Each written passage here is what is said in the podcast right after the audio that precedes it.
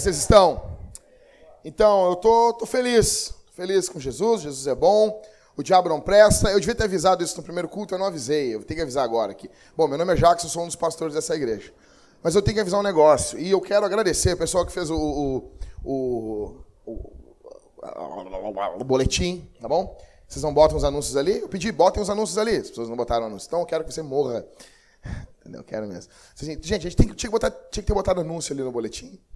Por quê, gente? Semana que vem a gente tem, essa semana agora, começa hoje, a gente tem programação especial. A Globo não tem a programação especial de final de ano? Programação especial de final de ano, não tem? Tem ou não tem? Amém ou não amém? Tem, né? A gente tem também, então. Sábado de manhã, gente. Sábado de manhã. Nee, vai ser demais isso aí. Nós vamos pegar os carros, nós vamos tudo pra praia. Entendeu? E nós vamos batizar, nós vamos mergulhar as pessoas nas águas. O William, a Linda e o Brochier. O pai dele tá todo feliz, a galera tá todo feliz. Então, gente, nós vamos ter que ver com a, com a, a Valéria, já devia ter botado o endereço, tudo certinho no, no boletim, mas não botaram. O pastor tem que pensar em tudo, quero que vocês morram e se ferrem. Gente, nós estamos muito felizes. Então, sábado de manhã, nós estaremos indo para a praia, vamos fazer um culto na beira da praia, entende? Não vai ter maconha, por favor, não leve maconha. A gente fala coisas na beira da praia, as pessoas acham que vão tomar suco de melancia espremido num pano de prato e vão aplaudir o pôr do sol. Não faça isso. Não faça isso. Aplaudir o pôr do sol é coisa de mangolão. Vocês sabem disso, que eles aplaudem o pôr do sol, né? Eles pegam melancia, fazem suco com, usando o pano de prato, espremem a melancia. Sim, é, é, eu também acho nojento. Aqueles fiapos, assim, ó. É, imagine agora, contemple o fiapo, entendeu? então, gente, e, e sábado à noite, nós teremos, vamos ver aqui todos juntos, o documentário que nós compramos por 19. Uh, 19, 19 é, não, não, nós. Pagando 19 bitcoins, nós somos podres de rico. 19 bitcoins é o quê? Dá, dá 300 mil reais. Não, gente. Nós compramos por 19 dólares um documentário. É um documentário legendado, tá bom? Não tem dublado. A não ser que o Negão e o Ismael dublem essa semana. Vai ter o documentário aqui. É, seria legal. Eu está, sabe aqueles, aquelas dublagens assim, canal 10 assim? Bandeirantes, eu estava assim quando de repente eu ouvir a agulha caindo do outro lado da chala. É, é, Sonic 2000. As propagandas da Polishop tinham uma dublagem fantástica, assim, né? Uh, então é legendado, tá bom? E nós estaremos aqui juntos, teremos pipoca, refrigerante de graça, tá bom? É, as pessoas comprarão, óbvio, né? Mas não venderemos aqui. E vai ser uma benção, vai ser uma alegria muito grande. Vai ser bom, nós vamos batizar as pessoas nas águas, vamos estar comemorando, felizes, sorridentes, estar vendo. E domingo que vem nós temos o encerramento da nossa série, junto com um crossover, uma, um fechamento com o culto da reforma, porque nós somos balaqueiro mesmo, tá bom? E isso era para estar no boletim, tá bom? Então quem faz o boletim aí começa a botar os anúncios no boletim, tá bom? Deus te abençoe. Gente, a gente está hoje encerrando o último ponto dessa série, a perseverança dos santos. Eu tive contato com Perseverança dos Santos a primeira vez quando eu peguei a teologia do Lois Berkoff na minha mão. Teologia Sistemática, um livro, calhamaço, 700 páginas. Entende? E eu tive contato ali que eu li sobre Perseverança dos Santos. E eu tinha uns, que, uns 17 anos e eu já sabia que o crente não perde a salvação. Eu estava infiltrado lá, negão. Estava lá na bleia lá. E os caras falavam, ah, o cara perdeu a salvação. Eu dizia, não perde. Não perde, não perde. Não, mas deixa para mim que não perde. Tranquilo. Então, gente, eu me lembro que antes disso, antes de ter contato com essa teologia sistemática, eu fiz uma oração na casa de um amigo meu, pedindo que Jesus, porque eu tinha 15 anos, conheci Jesus, aí um dia eu acordei e fiquei pensando assim, ô, ô, ô, ô Marco, pensando assim, opa, cara, e se daqui a alguns anos eu me desviar dos caminhos de Deus, e morrer e ir para o inferno. Eu tinha medo disso. Eu acho que ninguém quer ir para o inferno, né? Quer ir para o inferno, Liscano? Não quer, né? É, eu gosto dos, caras, ah, eu quero ir para o inferno, né? Uhum. Mas você vai gritar que nem uma menina no inferno. Aí eu me lembro que eu orei e comecei a orar assim, Deus, eu não quero ir para o inferno. Senhor, o Senhor está vendo nesse momento o dia da minha morte. O Senhor está contemplando o dia da minha morte. Então, se no meio do caminho eu vou ir para o inferno, eu peço que o Senhor mude alguma coisa no meio do caminho e que eu vá para o céu. E eu orei aquilo assim, eu tive uma paz dentro de mim, porque eu sabia que Deus ia guardar minha vida. E depois, então, quando eu peguei a teologia sistemática do Luiz Berkoff na mão, aí eu enlouqueci, né, cara? Eu enlouqueci. Eu pergunto para vocês, porque eu penso muito nisso. Aonde nós estaremos daqui a alguns anos? Eu olho para minha esposa e eu penso assim, que Deus guarde meu casamento. Eu não quero daqui a alguns anos estar separado da minha esposa. Que Deus me guarde, que eu não quero ser motivo de, de escândalo para Jesus na igreja que eu estou pastoreando. Eu pergunto para você, onde você vai estar daqui a 10 anos? Você vai estar casado ainda? Você vai estar amando a mulher que está do teu lado? Ou nesse meio tempo você vai ter esfriado da fé, conheceu uma colega, traiu tua mulher, você mulher se encantou por alguém do teu serviço, largou o teu marido? Porque isso acontece também. Onde nós estaremos? Eu digo para vocês, porque assim, nós começamos o, o, o, o ano de, desde o começo do ano até aqui, 12 pessoas saíram da, da nossa igreja. E aqui eu não estou falando de pessoas saíram não são mais crentes. Mas eu estou dizendo que quando começaram o ano, elas não imaginavam que elas iam encerrar o ano sem estar nas nossas comemorações de final de ano. Eu pergunto para vocês aqui, onde vocês estarão? Não, agora não estou falando em relação à igreja nossa local, mas eu digo em relação à tua vida. Você estará com o Senhor Jesus? Você vai estar crendo ainda, você vai estar amando sua esposa, você vai estar fervoroso. Como que nós seremos daqui a 20 anos, se estivermos vivos? O Ismael vai ter cara de um senhor de 90 anos. Ano que vem. O Ricardo, acabou, né? O Ricardo vai. Algo deu errado, né, Ricardo? Ricardo acorda de manhã e diz, tem algo errado. Ricardo, é brincadeira. Brincadeira, só. É... Mas, Ricardo, tô, tô nessa. Viu a foto de seis anos atrás lá? Eu era uma criança, era um menino. Menino, menino, menino louco ali. E agora tô aí, entendeu? Onde nós estaremos? Você vai perseverar? Sua fé vai, vai ficar firme? Você vai ter uma fé verdadeira? É isso que eu quero falar aqui para vocês. Porque Jesus sabia que nós teríamos essas dúvidas. Jesus sabia que nós pensaríamos nisso. A perseverança dos santos é um alento na Escritura para trazer paz para o nosso coração. Dá uma sacudida no, no Antônio, dá uma sacudida nele, por favor. Dá uma sacudida. Felipe, por favor. Felipe. Obrigado, Felipe. Felipe, eu conto com o teu serviço. Eu conto com o teu serviço, Felipe. Não permita isso. Por favor, guarde nossa igreja disso. Tá bom? De vez em quando, de 5 em 5 minutos, tu olha para trás, Felipe. Tá bom? Então, não, não, Felipe, não, não permita. Felipe, tu é membro aqui. Ele não é ainda, ele ainda tem uma, uma entrevista a passar ainda. Tá, Felipe? Então, tu, tu deve mandar aqui dentro. Bom, gente, perseverança dos santos. O que não estamos dizendo sobre a perseverança dos santos? O que, que perseverança dos santos não é? Perseverança dos Santos primeiro, perseverança dos Santos não quer dizer que o time de, do Santos vai perseverar no campeonato. Foi muito ruim essa. Foi horrível. Foi horrível, nem estava no esboço, não sei de onde veio isso. Sei, algo que soprou aqui. Cramulhãozinho. Não quer dizer que o Santos vai perseverar. Perseverança do Santos. Foi terrível isso. Daqui a pouco aqui, hoje eu vou almoçar na casa de alguém e eu vou fazer a piada do pavê. Vocês vão ver. Só que falta do tiozão, é para ver ou para comer? A minha mãe faz essa piada, ela acha engraçado, ela ri ainda. Ela acha que tu não sabe. Bom, o que não estamos dizendo? Não estamos dizendo que nós estamos imunes aos perigos espirituais.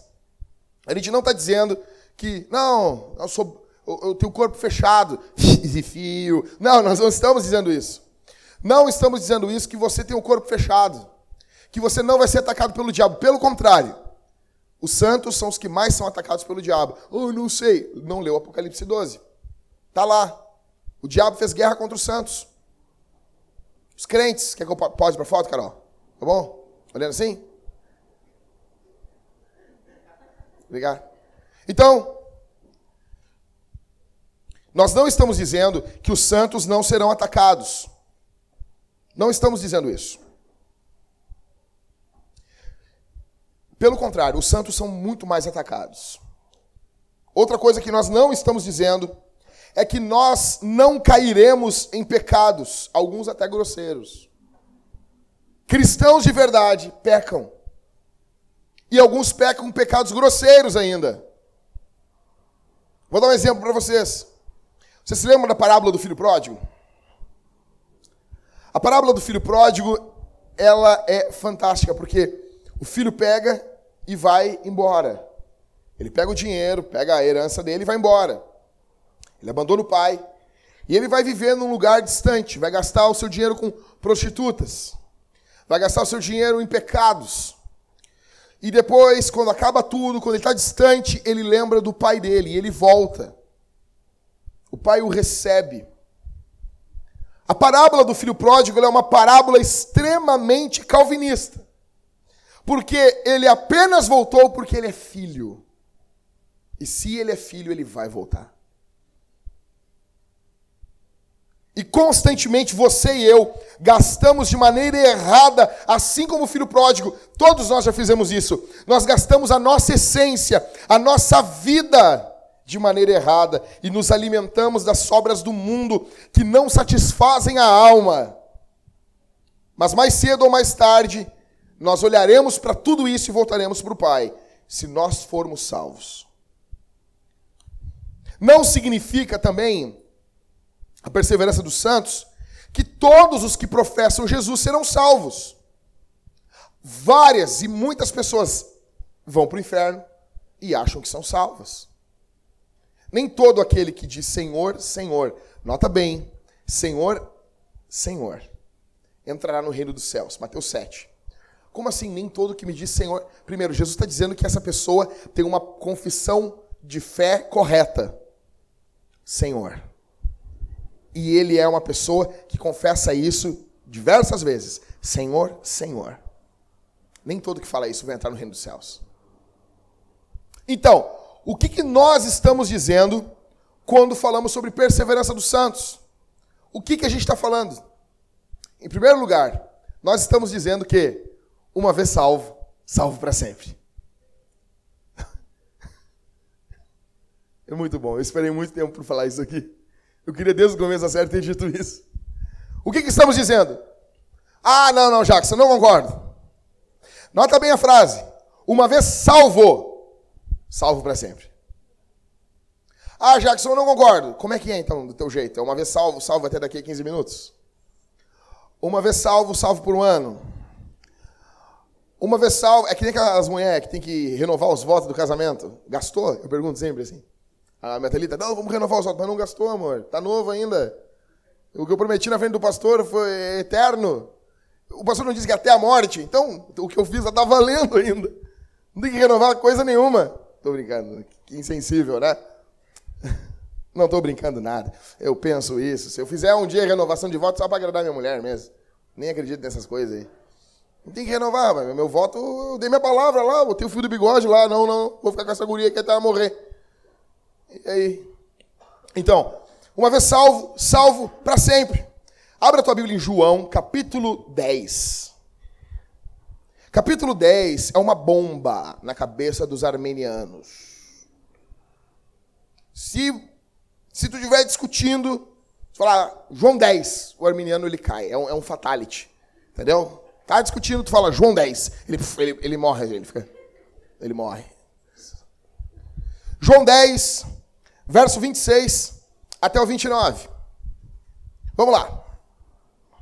João é antes de Atos e depois de Lucas. Uma barbada de achar.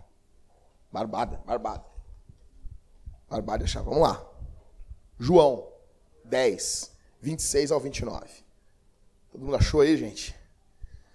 Vamos lá. Mas vós não credes porque não sois as minhas ovelhas. Eita.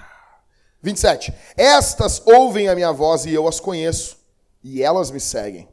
28. Dou-lhes a vida eterna e jamais perecerão, e ninguém as arrancará da minha mão. Verso 29. Meu Pai que as deu a mim é maior do que todos, e ninguém pode arrancá-las da, da mão do meu Pai. Primeira coisa que você tem que entender aqui é que as ovelhas estão seguras. A tua grande preocupação não é estar ou não seguro. A tua grande preocupação é se você é ovelha. Se você é ovelha do pasto de Jesus. Se, se você é ovelha do rebanho de Jesus. Quem é ovelha está seguro. A nossa salvação só é ameaçada o dia que Deus for ameaçado.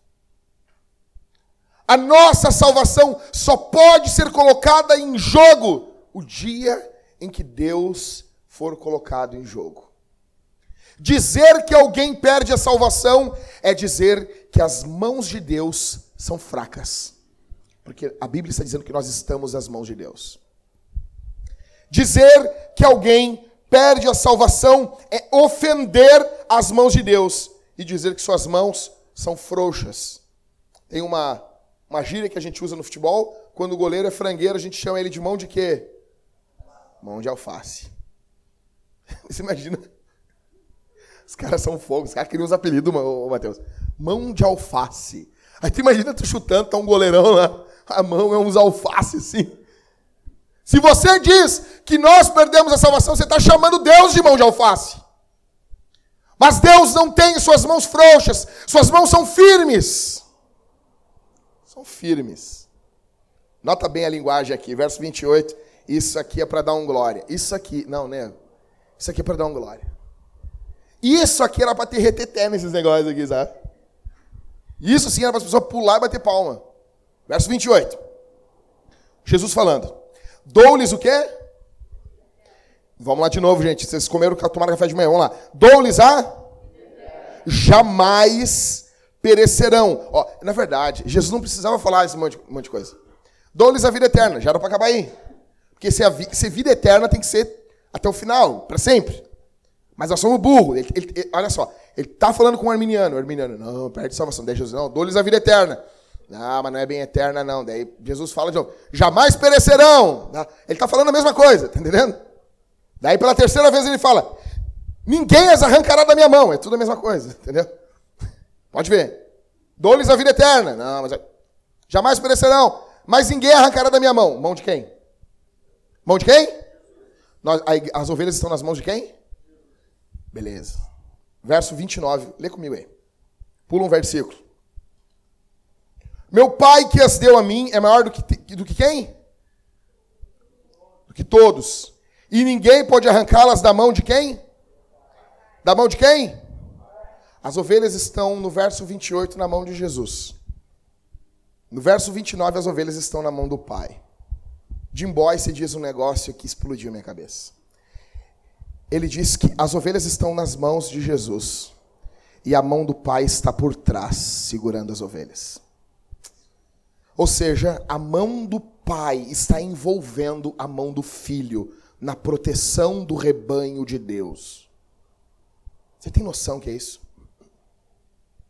Outra coisa. Por que, que o texto no verso 28 não diz as mãos?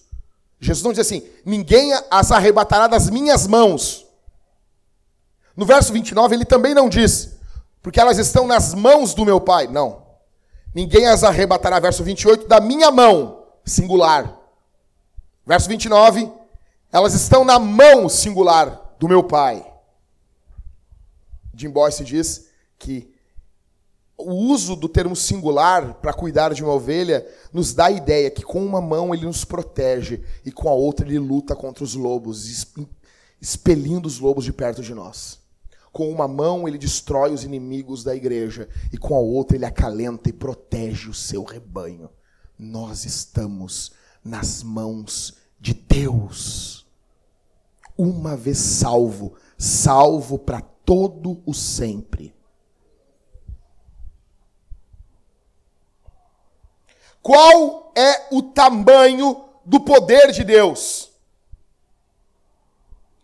Qual, qual é a medida do poder de Deus? Qual é a força do poder de Deus? Essa é a força da nossa salvação. Você quer entender qual é, qual é a força da salvação, da nossa salvação? A nossa salvação tem o tamanho de Deus. Qual é o tamanho das mãos de Deus? Quem é mais forte do que as mãos do Senhor? Vocês, quem, quem, aqui já viu aqui o, o filme Falcão, o campeão dos campeões. Vocês se lembram? Quando eu viro o meu boné para trás, é como se eu acionasse um botão. É, eu sou uma máquina, eu estou ligando um botão.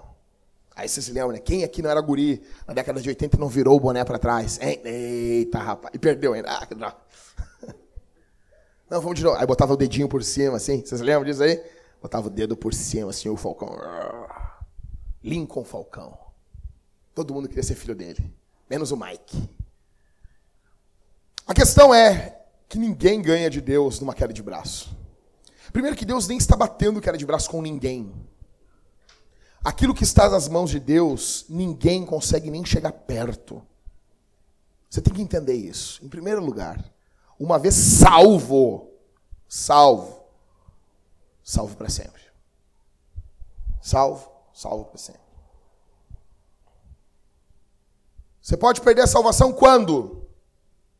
Se quem salvou você não foi Jesus. Se quem salvou você foi, você foi Jesus, você não perde nunca. Então, em primeiro lugar, é isso. Ninguém arranca as ovelhas das mãos de Jesus, que está envolta nas mãos do Pai. Em segundo lugar, o que estamos dizendo com a perseverança dos santos, a perseverança dos santos. Estamos dizendo que Deus termina a obra que ele começa. Filipenses capítulo 1. Vamos lá, Ismael, quero ver tu qual é essa Bíblia aí, cara. Filipenses capítulo 1. Peraí, que eu passei. Depois de Efésios, antes de Colossenses.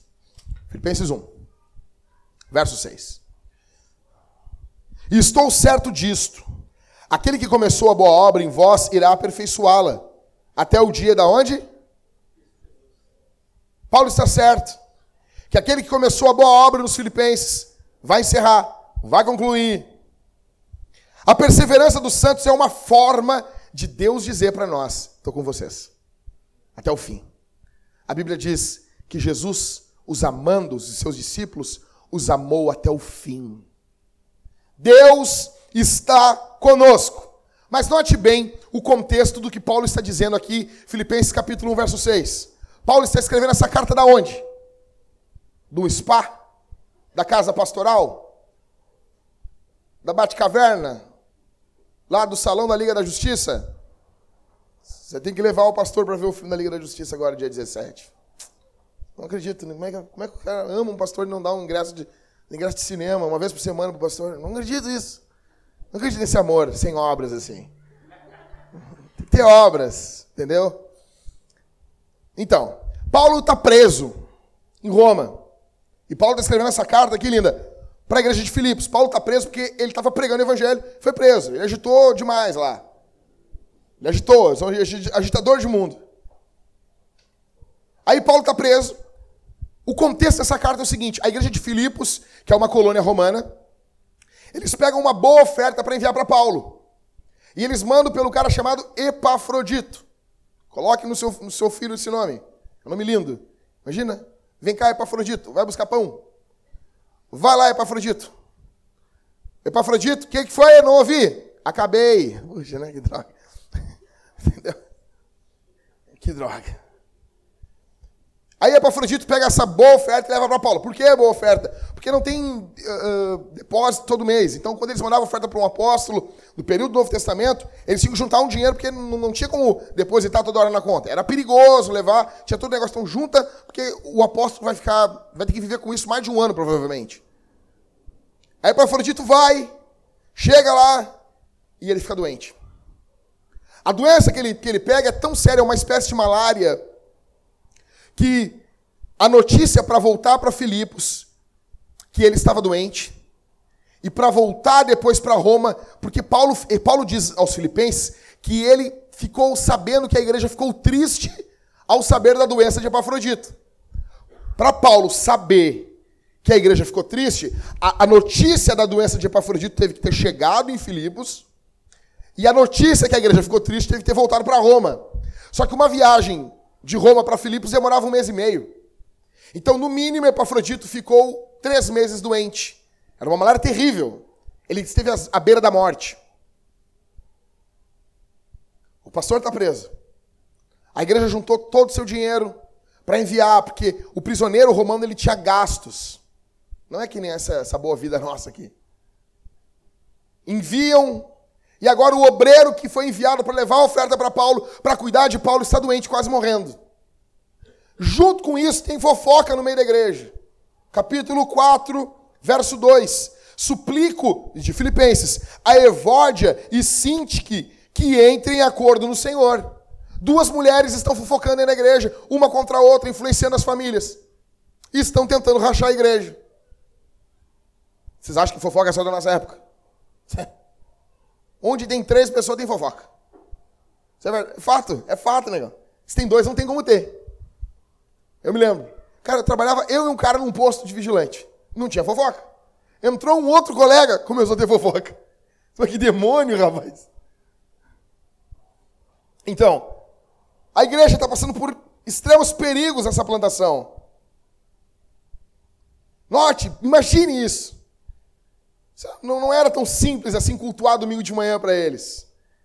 Para essa igreja, no capítulo 1, no verso 6, Paulo está dizendo: Eu estou bem certo que aquele que começou a boa obra em vocês, ele vai terminar. O contexto é de caos.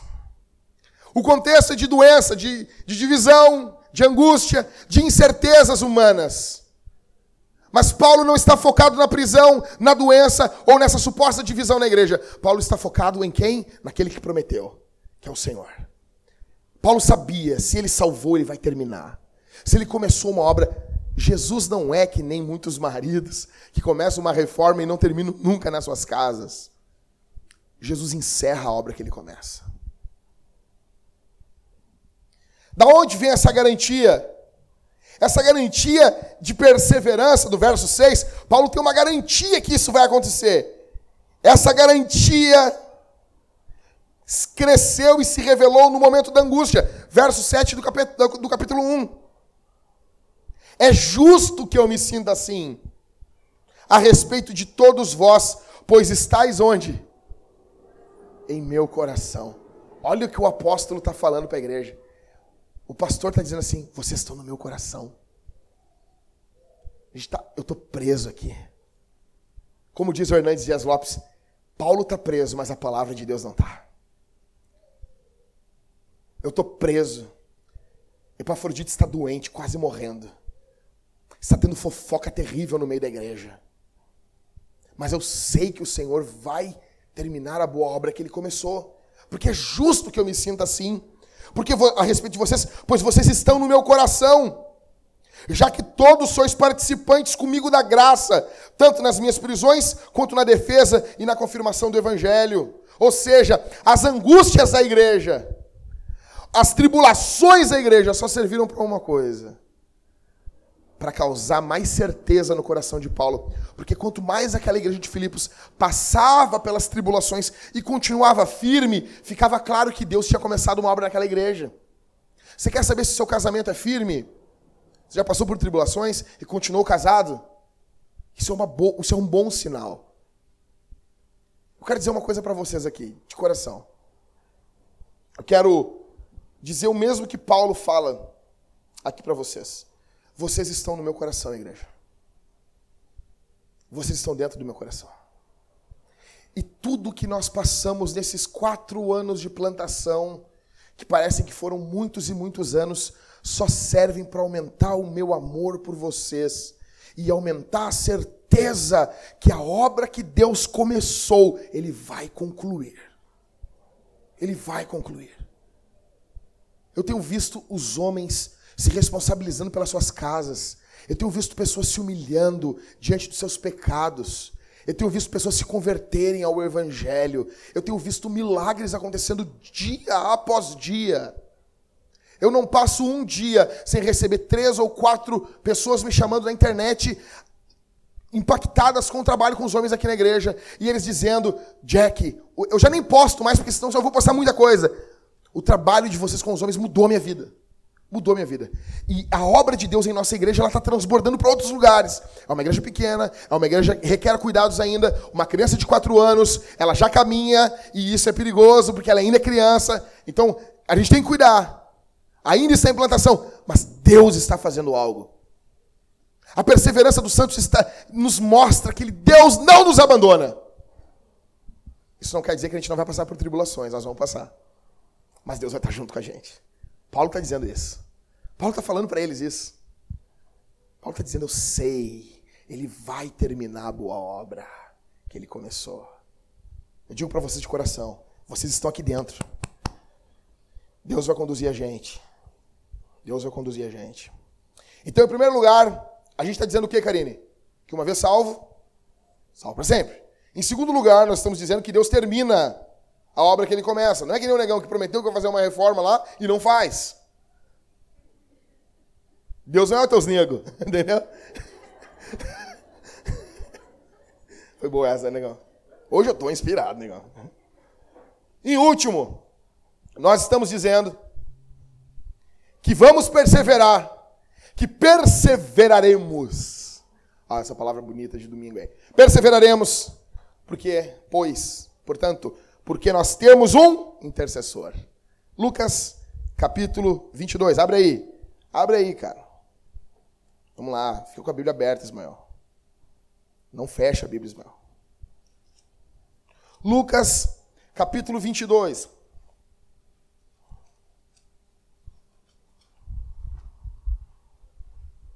Versículo 31. Abre a Bíblia aí, vamos lá. Lucas, capítulo 22. Abriram?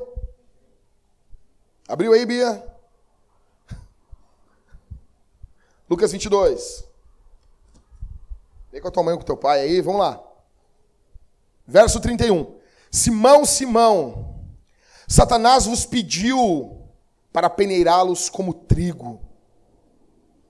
Mas eu roguei por ti, para que a tua fé não se esmoreça. Quando te converteres, fortalece teus irmãos. Verso 33. Pedro é louco, cara. Pedro lhe disse: Senhor, estou pronto para ir contigo tanto para a prisão como para a morte. Aí Jesus olha para Pedro. Verso 34, disse-lhe Jesus: Pedro, eu te digo que o galo não cantará hoje, antes que tenhas negado, que tenhas negado três vezes que me conheces. Jesus está ceando com os apóstolos, está outro dia ele vai ser morto está tendo um, um, um peso espiritual naquela noite terrível. Jesus revela algo que aconteceu no mundo espiritual para Pedro. Olha a seriedade disso. Pedro, o diabo pediu para te peneirar como trigo. O diabo pediu. Porque o diabo estava vendo o trabalho de Jesus com os apóstolos. Pedro, esse cara louco. Jesus recém falou para ele que o diabo queria pendurar ele. Ele, tá, tá, tá bom, Jesus, tá bom. Tá, mas olha, eu vou contigo. Ele nem tá prestando atenção, ele é louco. Ele é louco, é homem-bomba. Fico imaginando Jesus olhando esse cara assim. E o diabo viu que Jesus estava gastando tempo com Pedro. Três anos. E o diabo, que? Esse é o líder? Esse é o pastor? Ele chega diante de Deus e diz assim: bota ele na minha mão aqui, que eu vou peneirar ele como trigo. Bota ele na minha peneira aqui. Ele tem gana, ele tem ódio, ele quer destruir Pedro. Pedro é frágil perto do diabo. E ele pede assim como Jó foi pedido pelo diabo. A diferença é que Pedro tem um intercessor. Aí Jesus diz: Eu roguei por ti. Eu roguei eu orei, eu intercedi por ti, para que a tua fé não se perca, não se esmoreça. Aqui a gente entende o que, que é que o diabo estava querendo. Olha bem, ele pede Pedro, e Jesus diz: Eu orei por ti para que a tua fé não esmoreça. John Piper vai dizer que o diabo ele tem como se fosse uma malha, uma, uma essa peneira, aonde ele bota o cristão, aonde ele bota pastores, e ele vai peneirar os pastores. E ele quer que o pastor fique ali, mas ele quer que saia o que? A fé. A fé. O texto explica para nós, no verso 31, o diabo, Jesus está dizendo que o diabo pediu para peneirar Pedro como trigo. Verso 32, mas eu roguei por ti para que a tua fé não esmoreça. Ou seja, é isso que o diabo quer tirar de Pedro, é a fé. A confiança de Pedro em Jesus. Eu roguei por ti, Pedro. Eu orei por ti. Satanás tem essa malha. Paulo vai dizer exatamente a mesma coisa em 1 Tessalonicenses 3,5. Agora é Paulo dizendo: olha só. Por essa razão também, não podendo esperar mais, procurei saber da vossa fé, pois tinha medo de que o tentador vos desencaminhasse e o nosso trabalho fosse inútil. Paulo está dizendo para a igreja dos Tessalonicenses que ele mandou Timóteo para ver eles. Paulo estava angustiado, porque Paulo queria saber se a fé dele estava firme. Porque os, os apóstolos entendiam que o que, o que trabalha para roubar a fé das pessoas é o diabo. O diabo vai querer tirar a tua fé. O diabo vai querer tirar a tua confiança em Jesus. Então ele manda Timóteo. Timóteo volta trazendo boas notícias da igreja de Tessalônica e isso deixa o apóstolo tranquilo. Por isso, Pedro vai dizer prime... na sua primeira carta, no verso 5, verso 9, no capítulo 5, verso 9. O diabo, vosso adversário, anda em derredor, buscando a quem possa o quê? Tragar. Aí o apóstolo vai dizer: resisti-lhe firmes na fé. Por isso também o apóstolo Paulo vai dizer que o escudo da fé apaga os dardos inflamados do inimigo, em Efésios 6,16. Satanás quer destruir o meio pelo qual nós resistimos contra ele. A nossa resistência se dá na nossa fé, na nossa confiança em Jesus. E o diabo quer destruir isso. Você imagina isso? Você imagina Jesus chegando para ti dizendo, Mariane, o diabo pediu essa noite, essa noite o diabo chegou diante do meu pai e pediu a tua vida. Mas eu roguei por ti, Mariane. Pedro é frágil. O diabo é maior do que Pedro, mas Jesus é maior do que o diabo.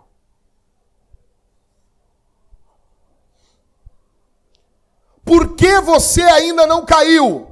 Por que você não abandonou a fé? Quando vieram as primeiras lutas, por que, que você ainda está perseverando? Sabe por que, que tem sido diferente, Leonardo? Sabe por que tem sido diferente, Linda, William? Sabe por que, que Deus está fazendo isso na vida de vocês? É porque vocês possuem um intercessor, que é Jesus. Em algum momento, já da vida cristã de vocês, o nome de vocês foi dito literalmente pela boca de Jesus diante de Deus Pai. E ele orou por você. Ele intercedeu por você. Em algum momento, William, o Senhor Jesus disse: Fortalece o William, Senhor. E o Pai enviou mais do Espírito Santo sobre a tua vida. Tu acha que isso veio de ti? Tu acha que isso foi uma obra tua? Não foi.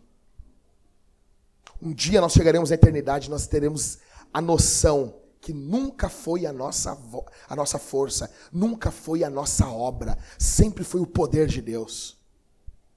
O Rodrigo disse que nós vamos ver alguns filmes na eternidade. E eu concordo com o Rodrigo. Sério. O Rodrigo falou um negócio. Eu disse, Rodrigo, de onde tu tirou isso, Rodrigo? De onde é que tu inventou esse negócio? É muito bom. João vai dizer que a vida de Jesus não, não caberia em todos os livros do mundo. O Rodrigo disse que se nós chegaremos no céu e vai ter um filme de 33 anos da vida de Jesus. Eu disse, sério, Rodrigo?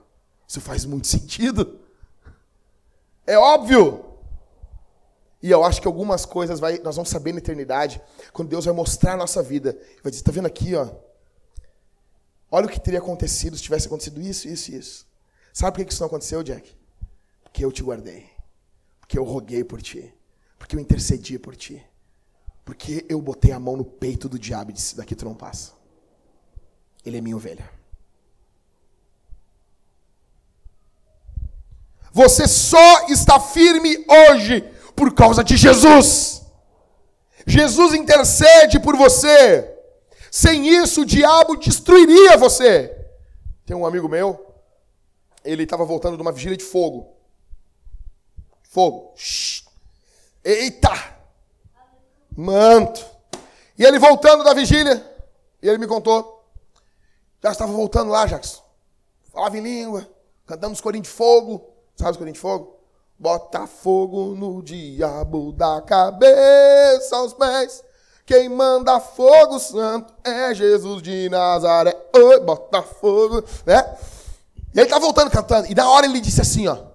Cara, se o diabo aparecer agora, eu, eu, eu vou patrolar ele. Eu passo por cima dele agora. Eu passo por cima dele. De trator. Né, negão? Trator. Passo de trator por cima do diabo. Na hora. Um cachorro, que nem o bug da, da Carol. Sabe? Sem forma e vazio. Parecendo aqueles bagulho do Star Wars, assim. Virado em osso e pele. Não importa quanto que a Carol dá de comida pra ele, ele não engorda. Aquela cara dele louco, com as orelhas loucas te olhando assim. Um cachorro daquele tamanho. Veio assim e deu uma mordida no cocar dele. E ele. Ai, pensei que era o diabo. Ele chegou para mim, Jackson, se aquele cusco ali, Jackson, eu já quase me borrei, já quase tive que usar minha calça marrom. Se aquele cusco já me deu um medo danado, Jackson, o que, que o diabo não ia fazer comigo, Jackson? O diabo destruiria você. O diabo acabaria com a tua vida. O que nos sustenta é Jesus. O que sustenta a nossa igreja é Jesus. Alguns textos para você ouvir apenas, anotar, talvez, tatuar na sua perna, imitar Jesus que tem essa tatuagem também. Quero tatuar que nem Jesus, tatua na coxa, tá bom? Só não tatua Rei dos Reis e Senhor dos Senhores, essa é dele. Jeremias 32, 40. Farei com eles uma aliança eterna, não deixarei de fazer-lhes o bem, e porei o meu temor no seu coração, para que nunca se afastem de mim. Você tem que entender uma coisa. Perseverança dos santos está dizendo que quem persevera é o quê? Oi? Santo. Os santos perseveram. Essa doutrina, ah, então vou viver de qualquer jeito, daí tu não é santo. Então tu não persevera. É a perseverança dos santos. Essa aliança eterna é colocada uma lei, a lei do Senhor dentro do nosso coração. Nós passamos a amar fazer a vontade de Deus. Ezequiel 36, 27, também. Porei o meu espírito dentro de vós, e farei com que andeis nos meus estatutos, e obedecereis aos meus mandamentos, e os praticareis. João 5, 24. Em verdade, em verdade vos digo, que quem ouve as minhas palavras e crê naquele que me enviou, tem a vida eterna e não vai a julgamento, mas já passou da morte para a vida. João 6,51 Eu sou o pão vivo que desceu do céu. Se alguém comer deste pão, viverá para sempre. E o pão que eu darei pela vida do mundo é a minha carne. Romanos, capítulo 8, verso 35. Quem nos separará do amor de Cristo? Será tribulação? Vamos lá, pessoal. Eu vou falar a quantidade de coisas, vocês vão contando, tá bom? Vocês vão fazer um, dois, tá bom? Vamos lá. Quem nos separará do amor de Cristo? Será a tribulação? A angústia? A perseguição? Ou a fome? Ou a, ou a privação? Ou o perigo? Ou espada? Segura aí. Como está escrito, por amor de ti somos entregues à morte todos os dias. Fomos considerados como ovelhas para o matadouro. Mas em todas essas coisas, que ele acabou de falar, somos mais do que vencedores por meio daquele que nos amou. Segue a contagem. Pois tenho certeza que nem a morte, nem a vida, nem anjos, nem autoridades celestiais, nem coisas do presente, nem do futuro, nem poderes, nem altura, nem profundidade, nem qualquer outra criatura poderá nos separar do amor de Deus que está em Cristo Jesus, nosso Senhor. Paulo lista 17 coisas que não podem nos separar de Deus. O resumo disso, o que Paulo está querendo dizer de forma explícita é: nada nos separa de Jesus. Você tem que entender isso. Nem no céu, nem na terra, nem debaixo da terra, nada nos separa de Jesus. Nada nos separa do amor de Deus. 2 Coríntios, capítulo 4, do 8 ao 9, também o verso 14. Sofremos pressões de todos os lados, mas não estamos arrasados. Ficamos perplexos, mas não desesperados. Somos perseguidos, mas não desamparados. Abatidos, mas não destruídos. Sabemos que aquele que ressuscitou Jesus também nos ressuscitará e com ele e nos apresentará convosco. Hebreus 10, 14. Dobre sua atenção. Pois com uma só oferta aperfeiçoou para sempre os que estão sendo santificados. Esse verso é demais. 1 Pedro, do 1, do verso 3 ao verso 5. Ouça com atenção. Bendito seja o Deus e Pai de nosso Senhor Jesus Cristo, que nos regenerou para uma viva esperança, segundo a sua grande misericórdia, pela ressurreição de Jesus Cristo dentre os mortos. Verso 4.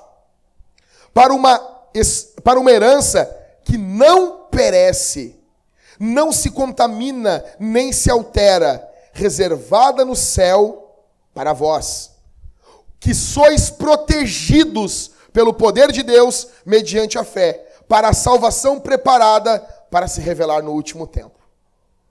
Último, Judas, verso 24. Aquele que é poderoso para vos impedir de tropeçar e para vos apresentar imaculados, com grande júbilo, diante de sua glória. Eu estou encerrando aqui, eu quero dizer uma coisa para vocês. Uma coisa que eu não estou fazendo aqui. Eu não estou dizendo que se Jesus não tem santificado a sua vida, você vai para o céu. Eu não estou dizendo isso. No inferno nós teremos muitas pessoas que acreditavam na perseverança dos santos. Só que elas não eram santas. Eu não estou de, com, com, a, com o que eu acabei de falar, dizendo que os textos de repreensão na Escritura não valem. Pelo contrário, existem muitos textos na Bíblia de advertências. E isso não anula a perseverança dos santos. Pelo contrário, é uma forma de Deus os fazer perseverar. O Deus que, que predestina o fim, ele predestina o meio pelo qual nós teremos nossa salvação garantida. E o meio é através de advertências pelo Espírito. A diferença é que o filho, ele ouve uma advertência na Bíblia e ele treme. O bastardo, ele ouve uma advertência e ele eu sou salvo mesmo. O filho, ele treme. O filho de Deus, às vezes ele tem dúvida da salvação. A dúvida da salvação, às vezes, é um juízo de Deus, porque a certeza da salvação é uma bênção. Então você aqui comete um pecado grave e você tem uma dúvida da salvação. Essa dúvida é o Espírito Santo deixando que você experimente a tristeza pelo pecado. Já é uma espécie de juízo pelo pecado duvidar da salvação. Então analise. Como que eu vou saber, Jackson, então? Se eu vou perseverar até o fim ou não? Resumindo do resumo do resumo, eu vou dar aqui agora. A forma como nós respondemos ao Evangelho é de, são duas formas. É uma, é uma coisa dividida em dois. Nós respondemos em arrependimento e fé terminando aqui. Como assim? Você conhece Jesus. Você está indo aqui para o inferno. Ah, vamos lá, inferno, é nós. Highway to hell, né? Está indo, né? Ouvindo esse. Aí quando vê, você se arrepende dos seus pecados. Uma volta inteira é 360 graus. Meia volta é 180. Vintage 180. Vocês sabem disso, né? Então a pessoa dá um quarto de volta, 90 graus. O nome disso é arrependimento. Depois ela dá mais um quarto de volta, mais 90 graus. Isso é fé. A pessoa deu a primeira parte e arrependimento, virando as costas para o mundo, para o diabo, para o pecado. A segundo quarto de volta, ele está agora crendo em Jesus, confiando em Jesus. Ele está depositando sua fé em Jesus. Então, simples. Você sabe que você é cristão, não só se você creu e você se arrependeu uma vez. Aqui está o pulo do gato. Escute isso. A pergunta a ser respondida por você, e somente por você, é: você tem crescido em arrependimento? Ou está mais difícil de você se arrepender dos seus pecados? Você se arrependia mais fácil antes. Você tem crescido em arrependimento? O arrependimento tem sido cada vez maior na sua vida contra o pecado? Ou tem sido difícil Jesus trabalhar em você? Os irmãos vão falar alguma coisa, você não aceita. As pessoas vão confrontar você, você não aceita. Cara, a tua mulher fala algo que você não aceita. O teu marido fala algo que você não aceita. Está cada vez mais difícil. Isso é um sinal perigoso. Primeira coisa, então. Você tem crescido em arrependimento? Eu não estou perguntando se você se arrependeu um dia. Eu estou perguntando se você está crescendo em arrependimento. Segunda coisa. Você está crescendo em fé? Você confia mais em Jesus hoje do que confiou quando você conheceu Jesus? Você a cada dia tem conhecido mais Jesus e isso tem aumentado tua confiança nele? Essa é a vida de um cristão. Ele cai, ele erra, ele peca, mas ele tem essas duas marcas. Ele cresce em fé, em arrependimento. É para esses que eu estou dizendo que os santos perseveram. É para esses. Amém? O que eu faço com tudo isso agora, Jack? Você vai fazer. Você vai sair hoje daqui como um missionário. Você não vai sair com a boca fechada. Eu fui agora, final de semana, sexta-feira, fui pegar o carro, mandei arrumar na quinta. O carro estava fazendo um barulho, parecia que tinha um poltergeist na roda do carro, parecia que abria ali um portal e eu ia cair lá no Stranger Things no mundo invertido. E aí, eu, daqui a pouco eu achava que o Will ia sair ali da minha roda ali. Aí larguei o carro lá. Fui buscar no. O cara, não, tô, tô só amanhã. Eu cheguei na sexta-feira lá. Quando eu cheguei na sexta, o dono da oficina falou pra mim assim, cara, um pouquinho. Teu carro estava segurando a roda, não, não, não ali a porca da roda, mas dentro tinha um parafuso segurando. Um. Deu o cara disse assim: Não, não. Esse carro não era para estar tá andando. Foi Deus que te guardou. Ele disse exatamente isso. O, o cara falando para mim: Deus te guardou. Tava tudo errado dentro aqui. Ele disse assim: Cara, tava quebrado o, o, o negócio da, do radiador. Então, a água escorria. Botava água no radiador, escorria. Corria. Uma outra coisa, se não tivesse dado problema no carro agora, a, a, a correia dentada estava arrebentando. Se arrebentasse a correia dentada, era motor, tinha que fazer o motor. É alegria, uma glória de Deus. 3 mil no, no mínimo. Ele disse assim: arrumamos tudo isso aí. Só tem uma coisa: Deus te guardou. Deus gosta de ti, cara. Porque o que era para ter acontecido era para ter caído a roda esquerda do carro quando estivesse andando. Naquela semana passada onde eu fui, lá pro Cauê, lá chovendo, caindo água, no aniversário do Cauê. Nós ouvindo o Johnny Cash, os louvor lindo dentro do carro da eu. Quando veio de repente, o que era para ter acontecido? Era para olhar, por que lá não é a roda do nosso carro? Indo lá, tchau. Ia começar a sair umas faíscas assim, nós ia bater algum carro, ia ter perda, morte, alguma coisa. E ele, daí ele fez assim, cara, faz um favor aqui. Entra aqui. Daí eu entrei assim, né? Sentei. Meu, fala do evangelho para nós aí. E eu comecei a pregar para os caras. A pregar. Falei sobre os dez mandamentos, mandamento por mandamento. Falei como Adão quebrou, como eles quebravam. Fiz eles confessar. Vocês quebram os dez mandamentos? Depois no final, eles, oh, já quebramos, sim. Fiz, cara. Mostrei que Jesus é o que cumpre as, os mandamentos. Falei sobre trindade para eles. Trindade, cara. Falei sobre trindade. Expliquei a trindade para eles. Falei sobre, sobre a igreja, uma, uma, uma, resposta da trindade. Fui explicando, explicando. Eu preguei uns 40 minutos. Eu já não aguentava mais, eu queria ir embora. E daí os caras estavam parados. Aí um deles fez uma pergunta: Mas por que, que uns ficam na igreja e outros não? Olha a pergunta do cara. Mas por que, que uns têm a vida mudada e outra não, e outros não? Nisso, entrou um cara na porta. E ele falou algumas coisas e eu me esqueci de responder a pergunta. E daí quando ele saiu, eu disse: Bom, eu vou lá, gente. Ele disse: Como vai lá? Responde o que eu perguntei. Assim. Daí eu sentei e falei mais um pouco. Falei mal das falsas igrejas. Falei mal do monte de igreja. Falei bem do monte de igreja. Falei mal dos apóstolos vivos. Que apóstolo bom é os mortos. Entende? Falei mal deles. Falei mal do Valdemiro Santiago. Eu falo muito mal dele. Falo mal do Bispo Macedo. Eu vivo falando mal dele. Adoro falar mal dessa gente. E falei bem de Jesus. E daí preguei, preguei, preguei. Eu não aguentava mais. Eu, Deus, eu vou lá. Deus, os caras disseram, tu vai porque tu quer. Tu podia ficar aqui falando pra gente. Assim. As pessoas estão caindo de maduro, meu. O que, que é aquilo ali? Um gol aberto e uma bola para chutar. Sem, sem goleiro, sem ninguém. Vai, meu. Você vai sair daqui, cara. Você vai orar e dizer assim: Deus, eu quero oportunidade para pregar o Evangelho. Quero oportunidade para pregar o Evangelho. Ah, falei para os caras até sobre Jesus em Apocalipse matando os inimigos. Até isso eu falei. Expliquei para eles. Não, Jesus vai matar as pessoas também. Expliquei para eles.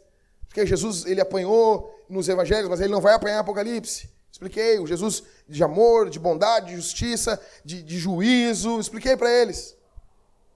Quero dizer para você, você tem que sair daqui. Ah, eu vou perseverar. Isso tem que fazer você perseverar na obra de Deus. Em missão. Como diz o Mateus. Como é que é? é? Eu sou um, um homem e eu estou na missão. Tem que sair assim daqui, gente. Você precisa sair desse jeito. Por favor, não gaste o teu domingo só contigo. Eu vou sair daqui daqui a pouco, vou para casa comer alguma coisa e eu tenho um, uma pessoa para visitar, para falar do evangelho, porque é dia do Senhor. Não é só para agora ficar, é, vamos lá, ficar de boa aqui. Não, negão. Missão. Jesus levantou da tumba. Você não consegue levantar de uma cama. Amém, missionários? Vamos ficar de pé.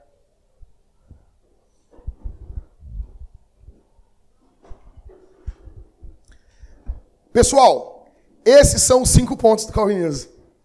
Tá bom? Esses são os cinco pontos. Isso é o resumo do calvinismo. Vamos orar, gente? Vamos orar? Então fecha os olhos. Pai bondoso, glorioso, justo, santo, nós rendemos louvores ao teu nome. Obrigado, Senhor, por ensinarmos as doutrinas da graça aqui em nossa igreja. Tu és bom, tua misericórdia dura para sempre. Tu és maravilhoso, justo, santo, bendito, benigno. Eu te peço, Senhor, que o que falamos aqui venha se tornar carne em nós, venha se tornar vida, que isso saia de apenas uma doutrina e isso se torne em nossas vidas vida de verdade, Senhor. Que nossas vidas sejam pautadas nas doutrinas, nas lindas doutrinas da graça, no calvinismo, Senhor. Faz de nós, antes de sermos calvinistas, beligerantes e brigões, que sejamos pessoas que são piedosas e que vêm e que a piedade particular e individual e comunitária brota dessa gratidão, dessa confiança no Senhor. Em nome de Jesus, esteja com teu povo, que o teu povo persevere, Senhor. Ó Deus, termina, conclui a boa obra que o Senhor começou no nosso meio. Que teu nome seja elevado, que teu nome seja exaltado, que teu nome receba a fama que merece. Nós oramos em nome do Pai, do Filho e do Espírito Santo. Seja assim. Amém e amém.